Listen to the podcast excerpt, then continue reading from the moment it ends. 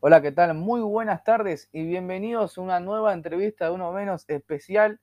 Un año, cumplimos un año en Uno Menos. Esto se va a estar obviamente grabando antes, pues se va a subir el sábado 4 de septiembre cuando se cumple ya un año del primer episodio en el cual no podía ni siquiera hablar. Pero bueno, eh, ya voy a, dar, voy a hacer un episodio de agradecimientos a todos ustedes. Pero bueno, vamos con el invitado que tenemos hoy en día. Seguramente muchos lo deben conocer, porque es un fenómeno. Es tuitero, youtuber y streamer también ahora. Y vamos a meterle Instagramer también, porque le mete al Instagram. No tanto, pero le mete. Quiero que de sus casas le den un fuerte aplauso a Nicolás Siri. ¿Cómo andas, Nicolás?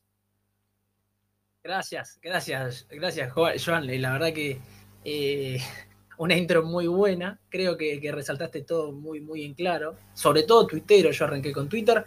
Pero sí, periodista deportivo con muchas ganas de hablar de fútbol, tantas que me aparezco en toda red social que aparezca, ahí voy a estar yo hablando de fútbol, de River, de la selección argentina, de lo que que el torneo, de Copa Libertadores, a veces de Champions también, eh, pero sí, un poco de todo y variadito en las redes.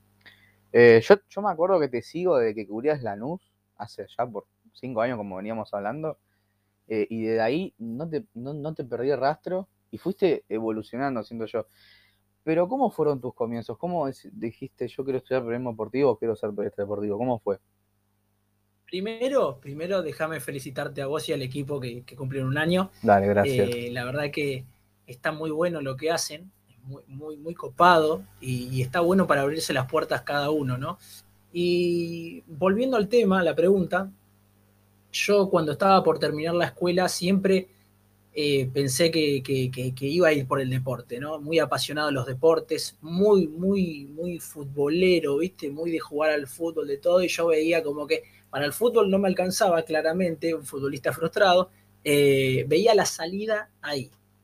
Y a poquito le fui, le fui encontrando la mano, primero en Twitter, como decís vos, hace mucho tiempo ya, arranqué con una cuenta de Twitter, empecé a seguir a lo loco, recuerdo ese el famoso follow por follow que se hacía antes, que después no te sirve para nada, pero que en ese momento, recuerdo, eh, en los últimos años de, la escuela lo hacía.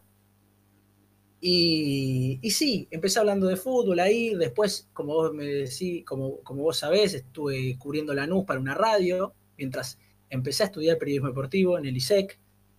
Y después de eso no estuve tanto eh, en otros medios, estuve un tiempo más en esa radio y ya después me alejé un año quizás, mientras empecé a hacer otras cosas, y de repente dije, ¿por qué no abrir un canal de YouTube?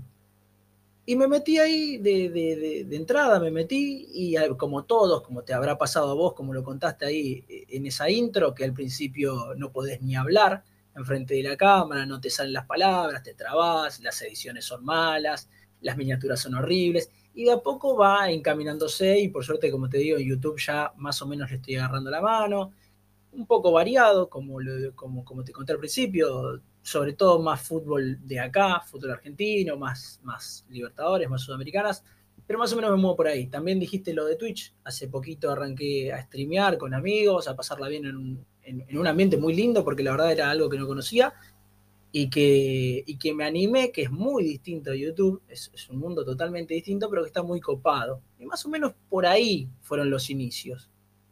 ¿Sentís que, que estas nuevas plataformas eh, abren más puertas para los periodistas sí, de hoy en día? Totalmente, totalmente, amigo, totalmente.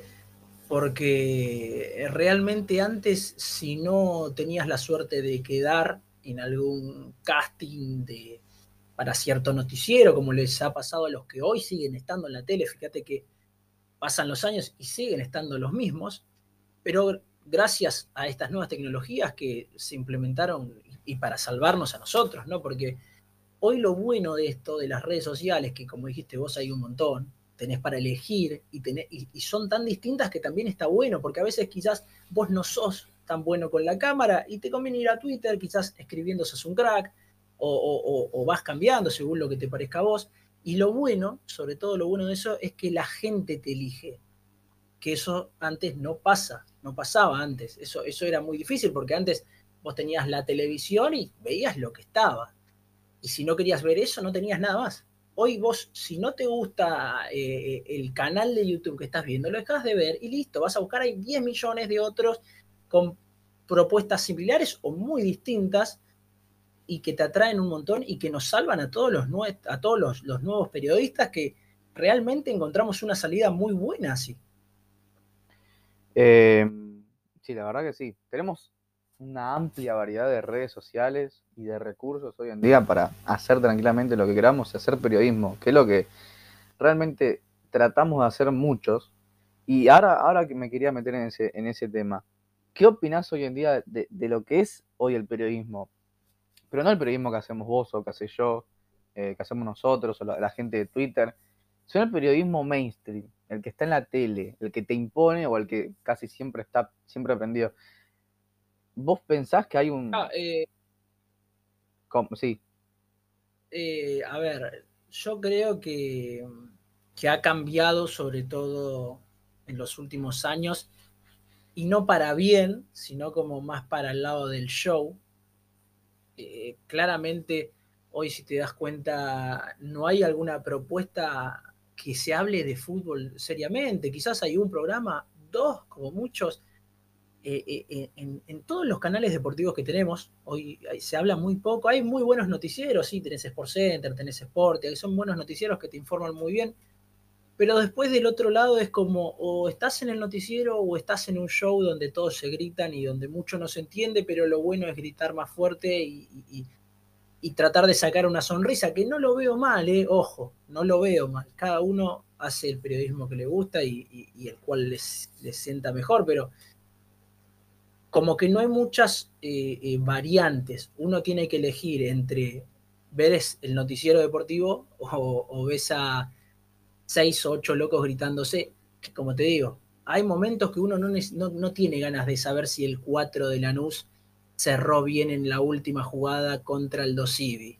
Hay momentos que realmente tu cabeza no, necesita eso y necesita más reírte de ver cómo Arcucci le dice algo al chavo Fox y el chavo le responde a Arcucci y reírte de eso porque es más un show. Pero creo que sí, el periodismo mainstream, como lo dijiste vos, el de, la televisión, se fue llevando todo para ese lado, todo para el lado del show, del espectáculo. Y porque es lo que rinde, ojo, ¿eh? eso es otra cosa, es lo que rinde porque si la gente no lo, miraría, obviamente cambiarían, pero hay mucho público que le gusta y está perfecto, cada uno hace lo que quiere y si el público lo avala, obviamente que la televisión no va a cambiar. Ahí nombraste un par de, periodistas, ¿no? Sí.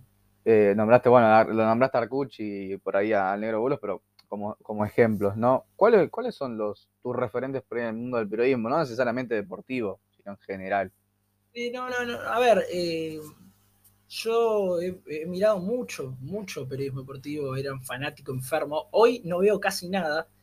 Hoy la verdad que no veo casi nada, por, un tema de trabajo también y por un tema de que, a veces te cansa, siempre lo mismo, pero eh, mis referentes sí son periodistas deportivos. A mí me gusta mucho, como lo, nombré a Daniel Arcucci, me parece un gran periodista.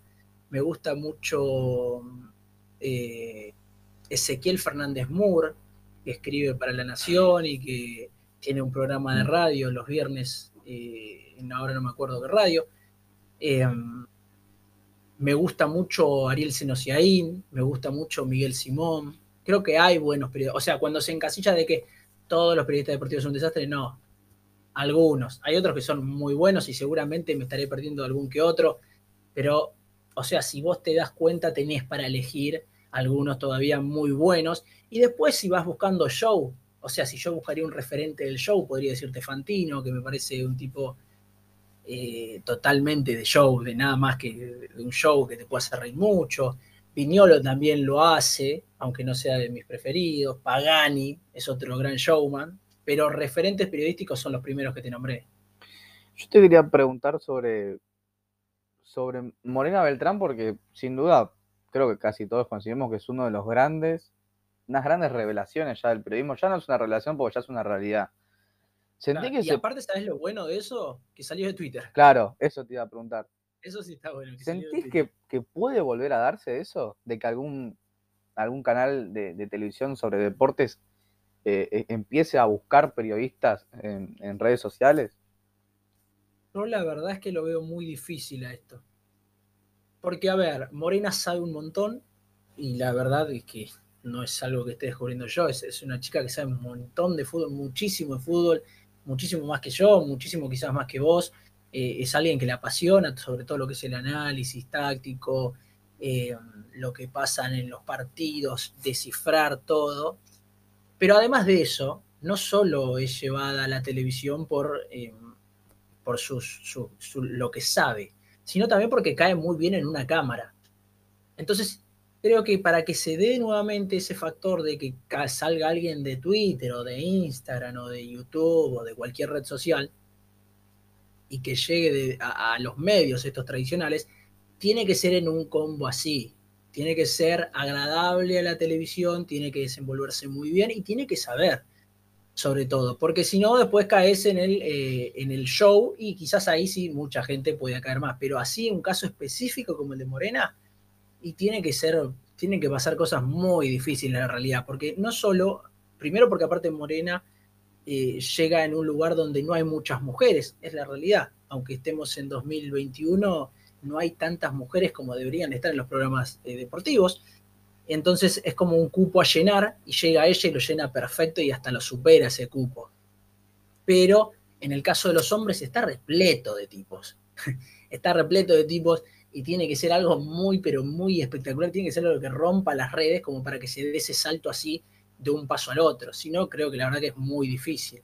Un Moreno Beltrán tendría que aparecer en el mundo de Twitter. Claro, tendría que aparecer un Morena Beltrán versión hombre. Un Miguel Simón más joven, creo yo.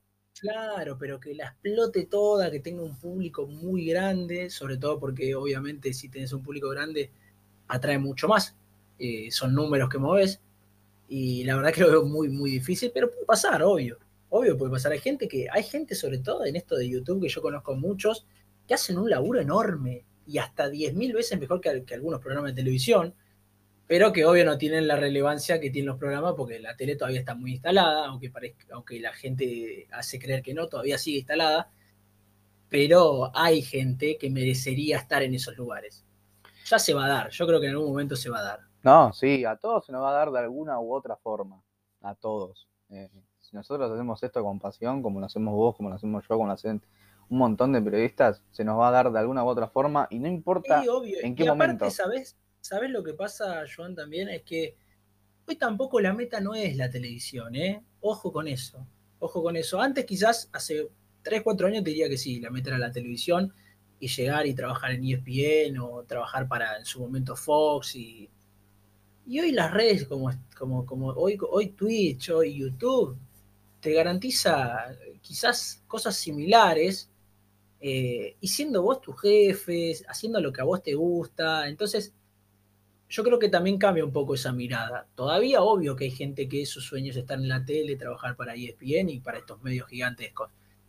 Pero cuando te das cuenta que hay otro panorama que se viene, creo que como que empieza a bajar eso bastante. No sé si te pasará a vos. A mí me pasó eso de que ser fanático de yo quiero estar en 90 minutos, ponele. Y hoy la verdad te digo que si me llaman, sí, buenísimo, pero y si no, no pasa nada. Es, eh, por ahí al principio, cuando vos no, por ahí no, la estás estudiando la carrera, sí, querés estar en la tele, que te claro. un montón de gente. Después ya cuando estás adentro, te das cuenta que hay un montón, que es un camino súper complicado, porque es súper complicado. Ser periodista es muy complicado porque te tenés que empezar de cero. Eh, te adentras en nuevas oportunidades. Y nombraste Twitch. Y el fenómeno Ibai, porque Ibai la verdad que es cambió todo lo, todo lo, audiovisual, lo, cambió Ibai. Bueno, acá Coscu también, acá más que nada en Argentina y en Latinoamérica. Una locura lo que hicieron, o sea, y, está bueno que haya pasado eso de, de, las dos partes. Sobre todo Coscu acá y bueno, Ibai allá está bueno porque abren muchas puertas, abren muchísimas puertas. Esos tipos se rompieron el lomo trabajando durante muchos años eh, a las sombras. Hoy están reflejando sus, logros después de trabajar muchísimos años, ¿entendés? Entonces eso está bueno porque eso es una recompensa y eso es algo obvio que no todos vamos a ser Ibai, no todos vamos a ser Coscu y eso es, una realidad. pero te animan a salir de tu zona de confort y de intentar otra cosa distinta. ¿Entendés? Que quizás hace dos años, antes de la pandemia, Twitch, había mucha gente que lo consumía, pero hay mucha gente que no. Es más, yo conocí Twitch en, la pandemia. Mira lo que te digo. No sé si te pasó a vos. No, sí, yo también. Twitch. A mí me pasó eso, no, no, no era un tipo que, que mirara Twitch, porque la, realidad es que no lo, no lo entendía al principio, no lo entendía, y después te das cuenta que también es otro mundo y que hay de todo, no es solo reacción a una canción, no es solo jugando al FIFA, no, hay un montón y hay de lo que busques, esa es la realidad. Y eso es lo bueno de todas estas nuevas plataformas, que hay de lo que vos busques y de lo que y para lo que vos quieras hacer siempre va a haber un público. ¿Entendés? Eso está muy bueno y por eso como te digo, está muy copado que lo que haya pasado con con Ibai, que aparte Ibai estuvo ahora en la presentación de Messi en Francia, es una locura, la verdad que es una locura. Y, se lo remerece tanto él y como Coscu que estuvo como Coscu que estuvo ahí en, el, en la casa de Messi me pareció una locura y la verdad que como te digo, se lo merecen los dos. Yo creo que Ibai eh, es una persona que no te puede caer mal. Es una persona que no te puede... Muy difícil. Muy difícil que te caiga mal Ibai. Eh, y yo creo que por eso también los jugadores eh, van con él, hablan con él. Figuras deportivas hablan con él. Porque se sienten hablando con un amigo. Y vos sabés que la pregunta de Ibai nunca va ahí con una mala intención o con una doble vara. Cosa que sí pasa mucho en el periodismo hoy en día, periodismo de, radio, periodismo de televisión. no, no, el, clásico. A ver, yo eh, acá es donde quizás eh, no estoy tan a full con lo que puede presentar Ibai como lo que puede presentar un periodista entiendo que hay charlas y charlas. Si es una charla con Dybala, no sé, hablando tranquilos, está bien que la haga con Ibai, porque Ibai no lo va a desacomodar ni nada, pero creo que en temas importantes, a lo que voy es que, como te dije recién, los periodistas eh, no, no todos son malos, hay muy buenos periodistas. Entonces, creo que entiendo el punto al que vas, el de no incomodar al jugador, pero creo que el periodismo también tiene que incomodar, no ser mala leche, no ser mala leche, porque ser mala leche es otra cosa. Pero el periodismo también tiene que incomodar para llegar a encontrar esa respuesta. No sé si me, si me, explico bien a lo que... No, sí, sí, sí, sí. O sea, la buena onda tiene que estar siempre, pero va a haber ciertos temas en nuestra carrera que no lo podés tocar con buena onda y tenés que ser un poco más incisivo. Entonces, en ese lado, digo, me parece perfecto las charlas que así hay, me parecen buenísimas, pero no olvidemos tampoco que hay muy buenos periodistas que te pueden sacar temas muy buenos y que hay momentos, como te digo siempre, hay, hay, momentos. Hay momentos donde la charla puede ser tranquila y amena y hay momentos donde no, no sé, un ejemplo. Messi se pelea con la con Antonella, ponele, ¿no? No sé, es un invento lo estoy diciendo no lo puede charlar con Ibai porque Ibai sería una charla de amigo. Quizás tendrías que buscar un periodista más incisivo que le pueda sacar respuestas o preguntas, no sé. No me interesa la vida privada, pero poner que fue un caso muy grave a lo que voy. Entonces, por ese lado creo que, que lo de Ibai está buenísimo, pero que tampoco hay que olvidar al resto. O sea, como que hay que encontrar un intermedio, que es tan difícil eso, porque o quedas como un mala leche o quedas como un tipazo amigo. Y creo que hay un intermedio, sobre todo para ciertos momentos, que es necesario no olvidarlo, sobre todo de parte de, nuestro, de nuestra profesión, ¿no? que, es encontrar a veces respuestas. Y justo hablaste de, encontrar un intermedio, y creo que tengo un ejemplo, que es Caja Negra, Julio Leiva. Uy, Caja Negra, sí, totalmente. También otro, otro fenómeno que explotó en la pandemia, eh, que explotó pero a full, a full explotó en la pandemia. Y yo creo que Julio Leiva hoy en día para mí es uno de los mejores entrevistadores que hay, que tiene la Argentina porque como vos decís, es un intermedio. A veces está la buena onda y a veces, si tiene que tocar un tema serio, lo toca y la aborda con la profesional que, lo, que se tiene que abordar ese tema. aparte, de lo bueno de Julio es que eh, eh, sabe llevar muy bien las charlas, es un tipo que sabe llevar muy bien las charlas, no deja, no deja espacios vacíos, sabe no, no, cortar al entrevistado, sabe dejarlo hablar, sabe cuando se está quedando corto el entrevistado, ahí preguntar, es un tipo que tiene mucha experiencia y que está buenísimo lo que hace. Es más, sin ir más lejos, antes de arrancar la cosa, la entrevista, estaba escuchando la caja negra de Coscu, la, última que hicieron, que no la terminé de escuchar todavía, pero sí me parece un crack total, Julio, y aparte eh, la pegó con un formato justo, en el momento justo son esas cosas que pasan así. tenés que estar en el momento justo, con un formato muy bueno y, quedó espectacular. E, esa es la verdad. Es un formato para maratonear tranquilamente, de arrancar una y, no parar. Y en la pandemia venía espectacular porque no sabías qué hacer. Y te ponías a ver caja negra. Te ponías a ver caja negra porque las entrevistas son interesantes y a veces veías a personas de otra forma. Muy, muy diversos los personajes. Te tira streamer, te tira cantante, te tira, te tira eh, no sé, tiene, tiene un abanico de actores, tiene un abanico muy bueno, como que, es más, yo sin ir más lejos conocí a muchos, a muchas personas que van a la caja negra que quizás no tengo ni idea quiénes son, y las conocí gracias a esa entrevista, ¿entendés? O sea, están muy buenos, están, están muy bien hechas esas entrevistas. La verdad que, que como te digo, una propuesta justa para el momento justo y con un tipo que la sabe manejar tan bien como él, que hace un, es, es, un golazo, realmente es un golazo eso. Vamos a hablar un poquito de fútbol, vamos a alejar un poco el periodismo. Casi todos saben, o por ahí algún despistado, vos sos hincha de River, ¿no?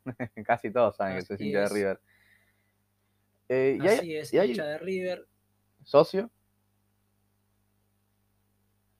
Ahí no sé si te perdí. Eh. ¿Me escuchás ahí? Ahí está. Ahí, está. ¿Socio de River? Como te decía, ahí está. Eh, hincha de River, no fanático, no termo, eh, que me gusta el fútbol, pero yo no soy hincha del. O sea, entiendo que tampoco soy tan termo porque a, mí lo que me gusta mucho es jugar al fútbol. O sea, a mí me gusta mucho jugar al fútbol, miro mucho fútbol, pero no es lo que más me apasiona y por eso, no, por eso creo que no soy tan termo, por ejemplo. O sea, si en un superclásico obviamente hay nervios, en una final hay nervios, en una semifinal hay nervios, pero no nervios de llorar, de, romper las cosas, no, se perdió, se perdió, que va a ser, me duele, claro, pero, pero no es extremo y, trato de sacar eh, esa, mirada gallina quizás en algunos momentos cuando tengo que hacer algún análisis un poco más objetivo, pero, pero sí, hincha de River y, y que lo saben, sí, lo digo en Twitter, o sea, no, si entras a mi perfil no dice hincha de River. Pero si me lees tres o cuatro tweets, sabes que cuando estoy viendo el partido de River tiro alguna cosita, algún chiste boludo. Eh, o sea, no, hay nada que, ocultar en ese caso. Es que creo que el fútbol, si lo vivís de esa manera, tener algún chiste boludo o, viviendo tan descontracturado, creo que las pasás mejor. Eh, y no. Hay momentos para analizar el partido, obviamente. Pero si lo vivís el partido tranquilo. la, realidad eh, es que la última vez que lo viví muy tensionado fue en Madrid, o sea, en esas, esas semanas de final de 2018 que... Tembló el país, ¿eh? bueno, todo, obviamente todo el país, y obviamente no, es que me salió mi lado termo de, de, adentro, pero sí que mucho nerviosismo, mucho desesperación por momentos, que ganaba Boca, que empataba River, que esto y que lo otro. Pero creo que además de eso, ¿no? Después de la final de Madrid es como que ya está, o sea, después de eso, después de eso que pasé, eh, ya está, no pasa nada. Muchísimo más tranquilo, cualquier superclásico, lo que pase. ¿entendés? O sea, es más, sin ir más lejos, el otro día quedamos afuera eh, eh, por la Copa Argentina, ganó Boca por penales, y a los cinco minutos estaba haciendo stream con la gente, cagándonos de risa, ese me tiraban, se me burlaban, nos cagábamos de risa, no pasa nada. O sea, la, realmente no pasa nada. ¿Vos sentís que, porque esto, esto a mí me tiene un poco, poco con los patos eh, volados, que cada verano instalan que Gallardo se va. Y lo peor es que Gallardo nunca se va. ¿Vos pensás que, este verano o, en algún momento Gallardo se va a ir? ¿Pero vos pensás que, este diciembre Gallardo dice, eh, me voy con Donofrio? Y mirá, la verdad que en otros años te hubiese dicho, no, no creo que se, que se vaya, pero como que hay una, un montón de cosas que se unen, como el, eh, que termina el mando de Donofrio en River, como que los últimos resultados no fueron buenos realmente, no fueron para nada buenos. El equipo además se lo nota mucho más devaluado, son otros jugadores, son jugadores jóvenes, son jugadores que son apuestas básicamente en la mayoría de los casos.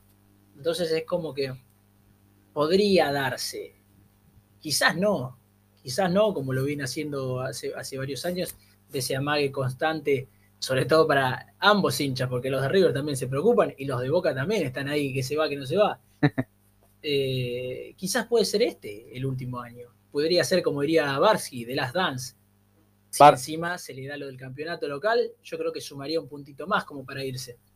Y es lo, último que le falta Gallardo para. Claro, yo creo que, yo creo que, encima, si se le llega a dar este título del campeonato, es otro punto más como para, como para que se vaya. Porque un tipo como Gallardo, me imagino que se va a querer ir como ganador. No, obviamente, no eh, dudes. Así que puede ser por ahí, ¿eh? puede ser. De mi parte, ojalá que no se vaya nunca, que se quede a vivir, pero por siempre, ¿no? Pero hay que verlo. Aparte es un tipo joven, recién gallardo, y tiene un futuro enorme, un futuro enorme tanto en Europa como en selección, en lo que quiera. Así que tampoco estaría tan mal si decide irse ahora, después de todo lo que nos dio, ¿quién le va a reprochar algo? Si, si gana el campeonato, hay unas 80 posibilidades, posibilidades de que se vaya. Si no lo gana, si no lo gana, va a ir por la Libertadores el año que viene. Porque se quiere ir con la Libertadores. Tranquilamente, aparte, yo creo que más de, lo que se vaya Gallardo, no se vaya, el problema va a ser el post Gallardo. El post gallardismo va a ser terrible, va a ser terrible y pobre el entrenador que le toque eh, ponerse ese saco tan grande, ¿no? Y era lo mismo con Bianchi. Lo mismo con Bianchi. ¿Quién se iba a poner el manto después de Bianchi? Porque Bianchi ganó dos, ganó una intercontinental en Madrid, la primera que se fue. Tuvo mucha suerte Boca de encontrar, por ejemplo, a Basile en ese momento, que no, no, o sea, estuvo un tiempo en ese intervalo que le dio mucho aire y después sí, le costó, y bueno, y, después se fue acostumbrando, y esto es así, el fútbol es así, son rachas, son años, son épocas, y obviamente el tipo cuando no está no está más, no, va, no va a dejar de existir el fútbol, no va a dejar de existir River, va a costar un montón, hasta que llegue otro, como esto es así, esto es cíclico, te va a ir, va a llegar otro, cuando se iba Ramón Díaz pasaba lo mismo, ¿qué va a ser de River? Y bueno, llegó un Gallardo. Y cuando se vaya Gallardo, de acá a 10 años, 20 años, quizás aparece otro, otro crack total. Eh, pero bueno, eh, eh, es, ojalá, como te digo, ojalá que no se vaya nunca. Pero es un tipo muy ambicioso y yo creo que él quiere establecerse en Europa y hacer una, gran, una gran carrera ahí. Bueno, Nico, hemos llegado al final de la entrevista. la verdad que la, pasé genial hablando con vos y y nada, como te dije, te sigo hace bastante tiempo y, poder tener esta charla y tenerte en el programa para, para el aniversario, la verdad que para mí es un placer enorme. Quiero que digas tus redes sociales así, por ahí el que no te conoce o el que no te sigue, te siga, así que todo lo que vos quieras decir, tenés tu momento. Bueno, eh, Joan, primero, eh, gracias a vos, amigo, por, querer hacerme la entrevista, la verdad que sos un crack. Te felicito por el esfuerzo que haces en el podcast, me, me gusta, me gusta que le metas ahí y, bueno, por muchos, obviamente por muchos años más, no solo en podcast, que le metas en cualquier otra plataforma de una, que te anime. Se, vienen cositas. Eh, se vienen cositas, ¿no? Sale historia con fueguito. Eh, y no, bueno, eso, la verdad que muchas gracias. Para mí está muy lindo, una charla muy linda. Y si me quieren seguir, tengo de todo. Si quieren, Nicolás Siri en Twitch, Nicolás Siri en YouTube. Eh, arroba Nicolás-Siri en Instagram eh, y Nicolás Siri en Twitter, también ahí mi nombre y mi apellido, seguro donde lo pongan va a salir algo. Hasta en TikTok si quieren, o sea que hay de todo. Así que muchas gracias, como te digo, amigo, y, la verdad la pasé muy bien. No, gracias a vos y la verdad que es un placer tenerte acá. Y nada, gracias a ustedes, gente, por haber estado bancándome y bancándonos a todos, lo que hemos pasado por lo menos en, este año. Así que nada, eh, nos estamos viendo para, otra, para otro programa de fútbol. Así que nada, les mando un abrazo.